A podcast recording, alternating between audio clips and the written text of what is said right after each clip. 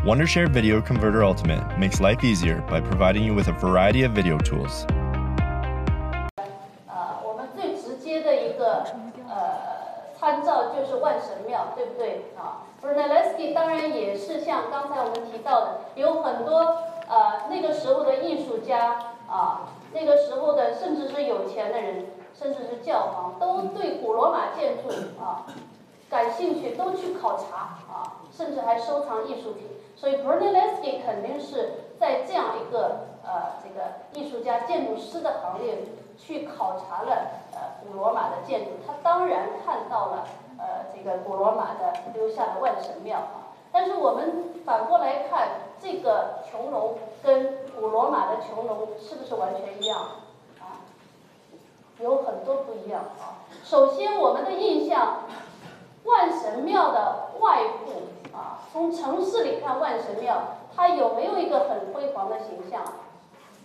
没有的啊，它的顶从外面看，它是一个非常简单啊，非常简单。万神庙最重要的是塑造内部的空间啊，塑造内部空间。但这个时候，呃，佛罗伦萨的这个大教堂，它要创造一种什么？一个城市的纪念碑。所以这个建筑的形象是要在城市里凸显出来啊，甚至当时的人们还愿望说，这个大教堂的大穹顶就像这个托斯卡纳地区的所有群山当中的一个高峰一样啊，它要非常凸显，非常的雄壮。那么在这种情况下，穹隆的外部啊，穹隆的这个形象、这个高度，都是大家要啊那个时候的人们要追求。那 Brunelleschi 非常精彩的呃，把这样一个呃，这个通过他非常高超的一种呃创造、一种设计创造来建成了这个教堂啊。那么呃，我们再回过来看 Brunelleschi，他对于呃为什么说他是文艺复兴建筑呃设计、建筑创造的一个开端啊？他有很多的贡献啊，贡献。呃，我们呃。呃，我们这个呃详细的分析呃佛罗伦萨大教堂穹窿顶之前，先看看它对于透视学的一种啊拓展啊，透视学的这个呃方面的贡献啊。这几幅画呢，来说明就是 Brunelleschi 实际上最早的把建筑啊建筑如何通过透视学来呈现啊啊这样一个关系。呃，去进行了很大的、非常重要的探索啊。那么他的探索，也就是在佛罗伦萨这个主教堂的呃入口啊，这个大这个这个主入口的地方啊，他通过啊对于主入口去观察这个什么，观察这个洗礼堂啊，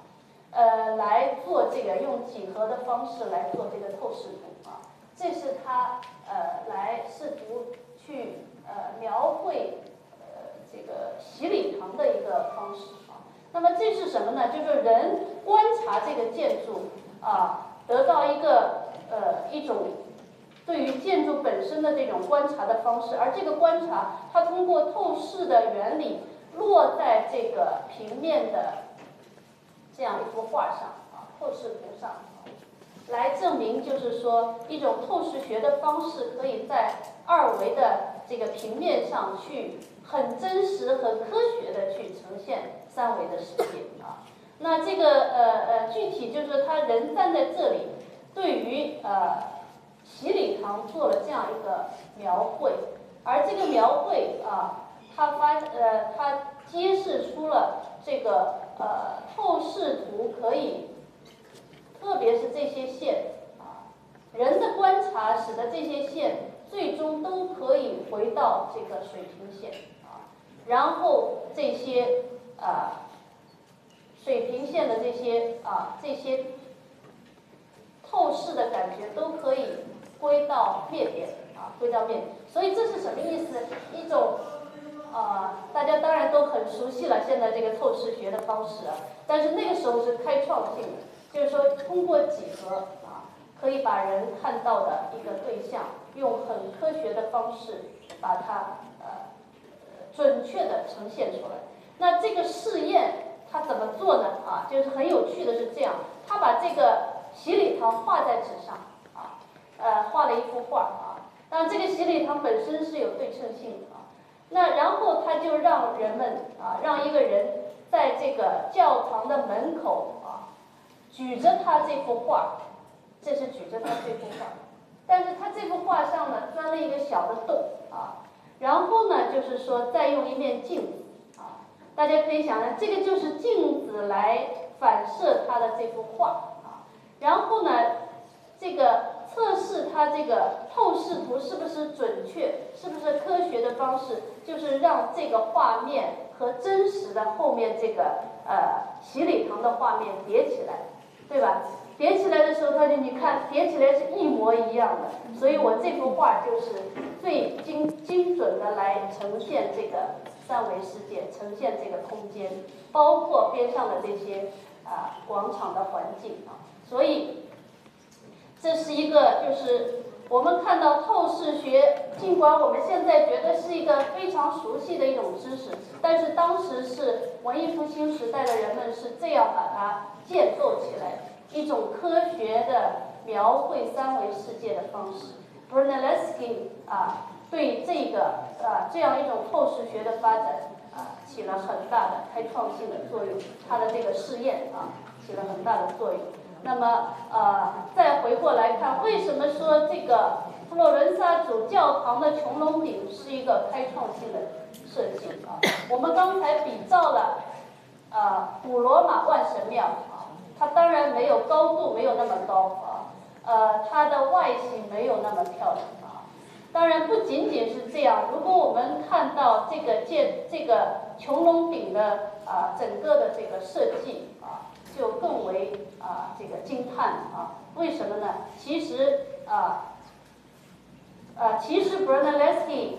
他对于这个这么大一个教堂啊，这么大一个穹隆啊，这个穹隆将近四十二米的啊，四十二米多的一个啊，呃，四十二点四米啊。这样一个直径，那么怎么把它建造起来？又要建造的那么高啊？呃，要需要有非常强大的一种呃这个结构的设计，这是很挑战的啊，很挑战的。然后又要把它举到这么高的高度啊，所以为了呃把这个穹隆烘托到更高的高度，Brunelleschi 在呃这个下面这个呃。建筑原有的这个平面上，它加了一段基座，对吧？加了一段拱座啊。这个古座的方式其实是从拜占庭的圣索菲亚大教堂啊这样一些杰出的作品里开始的啊，这样一些设计里开始，就是穹隆怎么能够架在啊这个不是圆形平面的这样一些平面上啊，然后怎么把它再凸显出来，再有一个什么？再有一个古座，所以加了一段古座，把穹隆烘托出来。那么最关键就是这个大教堂的呃这个穹顶，它的自重非常的大啊。如何来减少这种自重啊？因为呃呃这个古罗马万神庙，它的这个穹顶是非常沉重的，所以它的墙体有六米多的厚啊。这个整个支撑这个穹隆顶的墙有六米多的厚啊。而且它是整个是封闭的，但是在这个教堂里不可能从平面上，它不可能做一个非常封闭的一个啊这样一个呃形式来衬呃来烘托它，所以必须要让它非常的轻巧。那么这种轻巧呃这个呃结构的设计呢 b r u n e l l s k i 非常有创造性啊。它一个是保持了这种呃穹隆顶的基本的这个形式。但是如果拨开这里表面去看的话，它是实际上是一个什么样的啊结构体系的原理啊？大家可以理解吗？这是哥特建筑的智慧，对不对？哥特建筑的智慧就在于用很多的肋骨拱啊来支撑一种很大的结构系统啊。所以这样来减少这个结构的自身的重量，所以这样来看的啊，呃，这个大教堂其实是用了很多的啊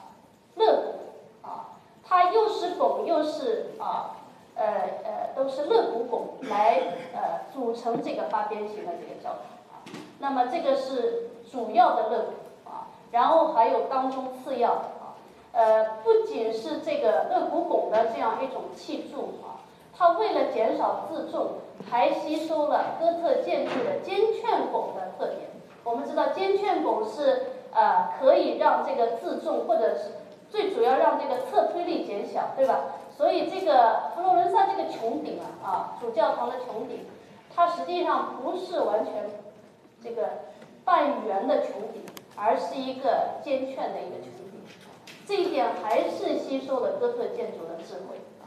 那么不仅如此，这种肋骨拱的这种概念，在 Brunelleschi 的设计里，它还进一步发展，就是啊，做这个水平向的这个一圈一圈的这些构建啊。据说呢，在这个古座的这个和穹隆连接的地方呢，就是它加了一圈，用这个啊铁剑来加一圈这个，像一个鼓的一个呃一个一个一个箍一样的啊，把它圈住，或者我们现在。呃，现在的名称叫圈梁一样的，把它拉住，然后在上面的不断的有这些横向的这些肋，把把不同的这个竖向的肋骨把它再连接起来啊，所以这是一个很有创造性啊。我们再回过来看啊，这个大穹隆它吸收了啊这个哪些特点啊？古罗马的穹隆啊。呃，拜占庭时期的呃这个反拱和鼓座啊这个形式，还有就是哥特建筑的肋骨拱或者说骨架券的这种原理啊，全部汇起来，来做成一个非常伟大的一个文艺复兴的建筑。所以呃，这个文艺复兴的建筑师是一种创造性啊，他不是说简单的来来学古典建筑的东西。因为没有现成的可以给他抄的啊，可以给他直接来挪用。那这个建筑啊，呃，形成了这么伟大的一种形式。那么不仅说刚才这些结构的原理，它更有智慧的是把一个非常厚的穹隆的壁啊，做成是双层啊，双层了以后也是同样来减少这个啊。这个自重啊，减少侧推力啊。那么我们以后如果去看这个，呃，我们一定要如果去意大利，一定要看这个穹隆顶啊。这个是文艺复兴的一个开创性的标志，而且不仅要在街道里看，还要爬上去看啊。因为爬上去的时候，我们就可以通过这个夹层，两层的夹层里慢慢的钻上去。到最后是啊，直接就是爬楼梯上去，可以到达采光亭啊。那我们可以看到，这个里面其实基本上都是由砖来砌筑的啊。所以古罗马时代的穹隆拱券的技术啊，到文艺复兴时候这样一种传统的一种发展啊。呃，到了这个建建造的这个工程技术的能力，到了一个很精湛的这样一种啊一种水平啊。b r u n e l e s k i 发展啊，就是说呃怎么说？其实这些构件都很小，对吧？啊，最有智慧的就是你用很小的材料可以做一个这么大的一个空间啊，这是不得了。如果是梁柱体系，我们只能依靠梁柱的这种啊本身的这个尺度。但是这里它可以做那么大，当然这个呃，他自己的这个巴西利卡空间还是意大利中世纪教堂的典型，也是用尖券啊。那么我们说这个呃中世纪呃尖券肋拱拱的这种建造智慧呃被 Brunelleschi 呃吸取而发挥啊，到了一种非常精湛的呃一个程度啊。这个我们可以看到，就是当时来设想当时的这个啊脚手架啊，怎么样把它搭上去来建造？为了建造啊，Brunelleschi 还呃设计了很多这个就是工程建造工程上的一些呃一些装置啊，一些器械啊，所以它是一个非常伟大的啊既是一个非常伟大的文艺复兴的建筑师，也是仍然是啊继承了中世纪这种伟大的工匠的这种啊才能啊。他是一个呃，这个跟阿尔伯蒂不一样。阿尔伯蒂在阿尔伯蒂的时候，他就呃不再是像 Brunelleschi 那么在工地上去呃造房子了啊。所以 Brunelleschi 是一个呃中世纪和文艺复兴转折时期的很重要的人物。走到这些呃夹层里，可以看到所有的这个穹隆，这么美的一个穹，全是靠各种这种砌筑的这种智慧把它做出来。这里头就是要去仔细研究的话，有太多的东西可以学。所以我们介绍一本书，就叫《圆顶的故事》，这里面就是就专门讲这个穹窿怎么建起来啊。那当然建完以后是一个。非常宏大的空间啊，就是万神庙之后啊，应该说这又是开始了一种宏大空间的设计建造。那后来这个莫扎里，另外一位建呃艺术家呃画了这个天顶画。那么这个是不是完成了呢？啊，呃，我们当然我们再回过来看，再来比较文艺复兴的这个纪念碑啊，呃，它是和万神庙的关系。但是刚才讲万神庙，它的墙体有多厚啊？六米厚啊，六米厚。然后它吸收了，呃，拜占庭的艺术，有这个古作啊，有大穹隆，有开敞的空间，这些他都吸取了。但是他又有所超越啊，又有所超越。刚才我讲，那最后还有什么啊？在刚才那个。顶上又有个采光口，我们说万神庙的时候，这个采光口就是留在那里啊。那么现在要造一个城市纪念碑，不能在上面仅有一个穹隆而没有一个收头，所以在 Brunelleschi 的设计里又开创性的做了穹隆的顶怎么来结束啊？怎么来最后完成这个纪念碑建筑的这个造型，就是一个采光亭。这里是呃，本人到此一游啊，但是很重要，就是说我这个人一米六十多吧啊，我们可以看到采光亭的，我是站在这个底下，采光亭的尺度有多大啊？是不是啊？最后就是说，这样一种穹隆采光亭的造型，一直到后来啊，一直影响了几百年啊，应该说它基本的形式。西方建筑啊艺术里最重要的一种形式，它基本上都完成了啊完成，